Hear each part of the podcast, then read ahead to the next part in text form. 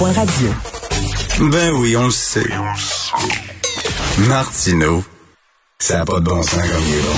Vous écoutez Martineau. Cube Radio. Tous les lundis, je parle à l'essayiste et auteur, euh, journaliste Jérôme Blanchet-Gravel. Salut Jérôme. Salut Charles. Ah, fait que là, euh, il y a des spécialistes qui disent là que ça va aller en septembre, les voyages en avion, puis la fin de la quarantaine, puis tout ça. C'est du maudit niaisage. On, a, on en a parlé la semaine dernière, toi et moi, puis ça débloque pas ce dossier-là. Ben, c'est la foi, encore une fois, dans les vaccins. Euh, le Canada n'a pas foi dans le vaccin. Ben Première dose baptême, deuxième dose confirmation. Et on hésite encore.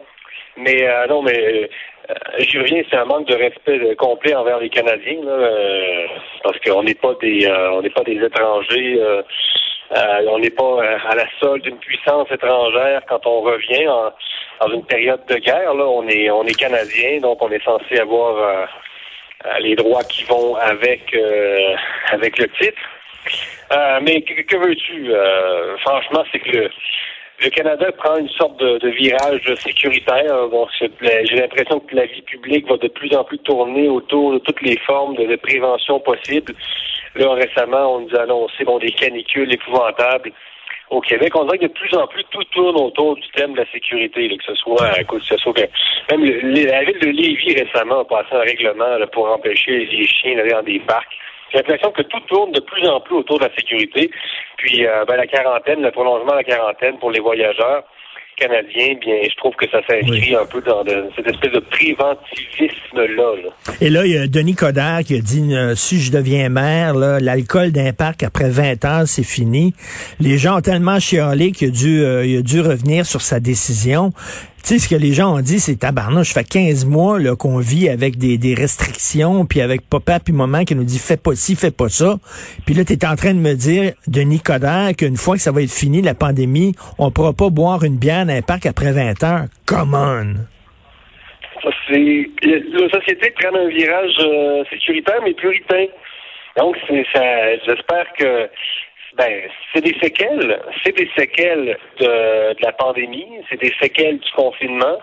On a créé une sorte de de, sécurité à travers euh, les politiques euh, sanitaires. Donc, on a créé une sorte de, de zone de confort dans laquelle certaines personnes se sont senties euh, en sûreté. Mais là, il faut en sortir de cette zone euh, de confort-là qui est de toute façon un petit peu illusoire parce que, bon, euh, on sera jamais à l'abri de tous les dangers. Et l'alcool, les débordements, mais évidemment, ça fait sourire un peu parce que, bon, euh, Montréal n'est pas non plus devenu euh, Sao Paulo en l'espace de deux semaines. et, euh, et- non, non, mais tu sais, on a l'impression des fois, on, écoute nos policiers, c'est ouh, euh, c'est le carnaval de Rio, là, euh, dans les rues de Québec, euh, parce que c'est on a passé un règlement aussi à Québec. euh, euh, l'alcool après 20 heures, et donc ça va être le, le contrôle autour de l'alcool va être resserré. Le maire Labon a été plus vite, euh, euh, Ben oui. a été, a été rapide là-dessus, après avoir presque aboli la Saint-Jean. Euh, la Saint-Jean-Baptiste, qui, c'est vrai, a connu plusieurs réels débordements, les émeutes, etc.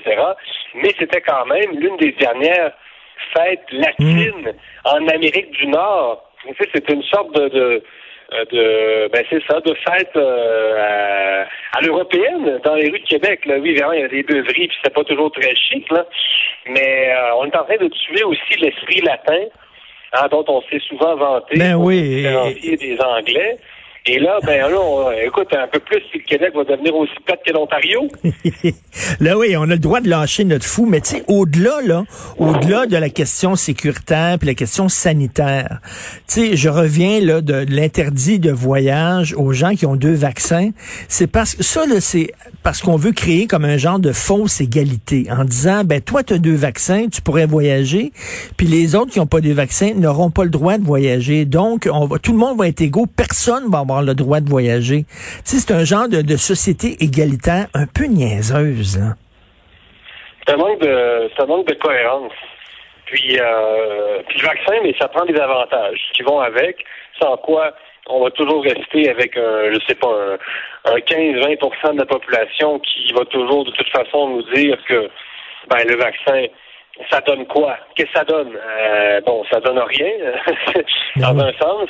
Puis, je suis pas en train de défendre le passeport vaccinal parce que je pense que ça, c'est un, truc de toute façon euh, que les États-Unis vont pas adopter. Puis, euh, je sais pas à quoi ça peut vraiment nous servir en bout de ligne parce que euh, c'est une unité collective qu'on vise. C'est pas un truc individuel. L'important, c'est c'est que ben, finalement, c'est de faire baisser les hospitalisations. Donc, c'est quand même le système de santé, c'est quelque chose de collectif. Là. Donc, que le fait que toi, tu puisses aller au restaurant trois semaines avant la personne qui va finir peut-être par se faire vacciner euh, en bout de ligne, les coûts que ça peut représenter, mettre en place ce genre de système-là. Écoute, je ne sais pas exactement. Mm. Mais, euh, la quarantaine jusqu'en septembre, écoute, j'espère qu'ils vont pas la prolonger encore une fois à nouveau. Là. Euh, est-ce qu'en septembre, on va nous dire que finalement, on, évalue encore certains certains trucs, et puis finalement, on va ça en décembre. Là, ça va vraiment commencer à créer de graves précédents. et, et de toute façon, ben, c'est important aussi pour l'économie mondiale, les échanges touristiques entre les pays. Euh, tout ça, euh, c'est une forme de collaboration économique. Là. Euh, le Canada envoie des touristes à l'étranger, mais le Canada en reçoit aussi, tu le sais. Ben Tant et aussi longtemps que le Canada va bloquer l'entrée des résidents européens, mais nous, ben c'est ça, c'est que on empêche finalement les échanges touristiques avec les zones que nous, on décide de... Exactement. mais, mais il y a des exceptions. Les joueurs de la Ligue nationale de hockey vont pouvoir se promener sans respecter la quarantaine. Écoute, c'est vraiment niaiseux. D'un côté, on, nous fait miroiter euh, l'illusion d'une société égalitaire, là, et de l'autre côté, ben, par contre, les champions du hockey, eux autres, on va leur permettre une exception.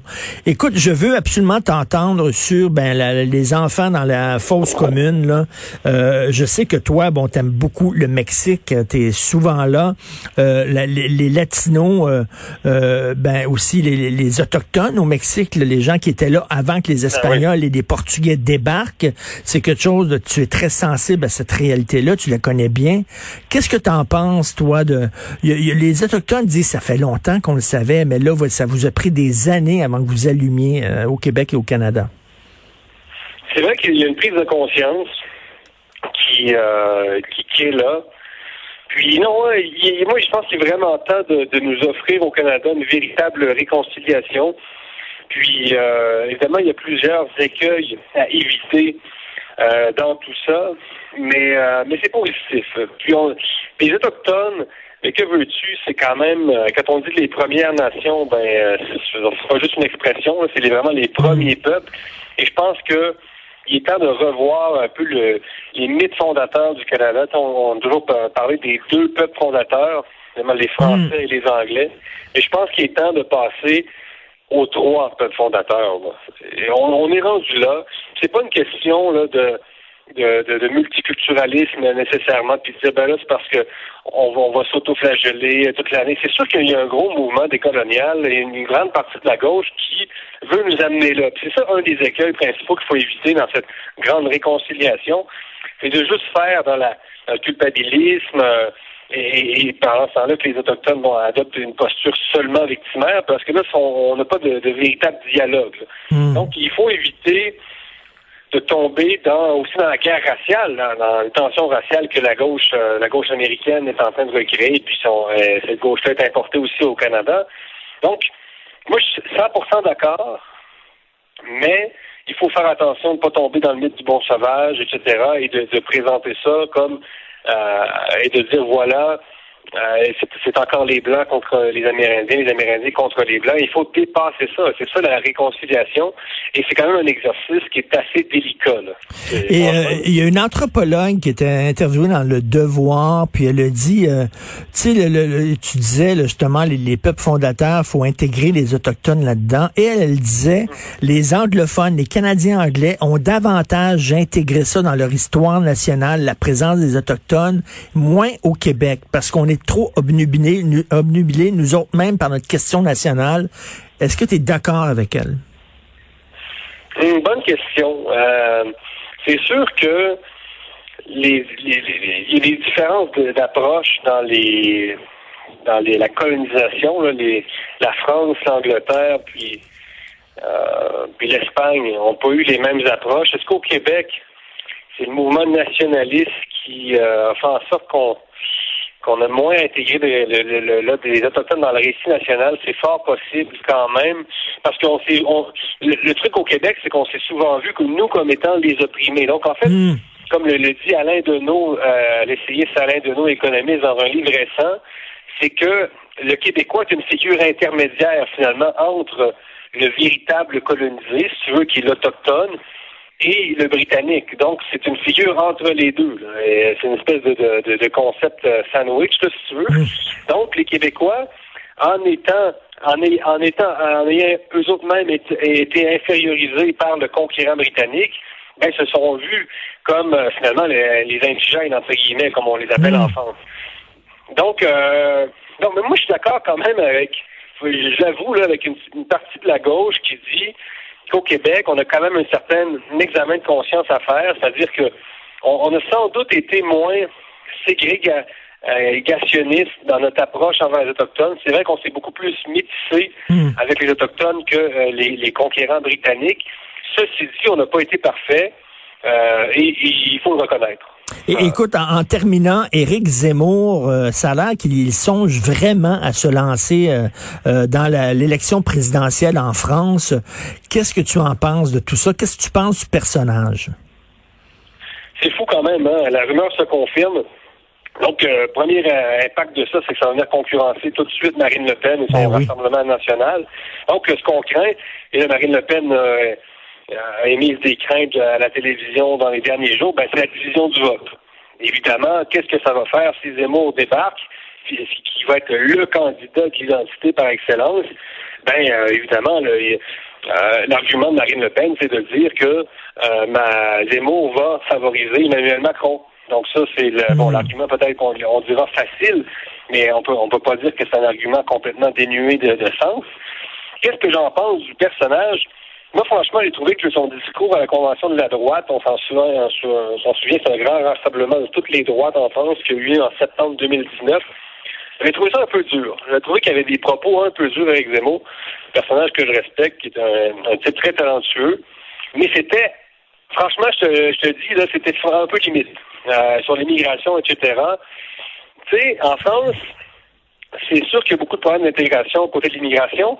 Il ne faut pas tomber non plus dans une France mystifiée. Souvent, c'est hmm. comme, c'est la France des châteaux contre l'islam des chameaux. Et donc, là, tu commences avec une espèce de vision un peu donjon-dragon de la France. Et là, tu te trouves avec un Zemmour qui, joue comme les héritiers de Jeanne d'Arc, etc. Puis là, tu te dis, je comprends, puis c'est sûr qu'il faut redresser, il y a un redressement national à faire en France.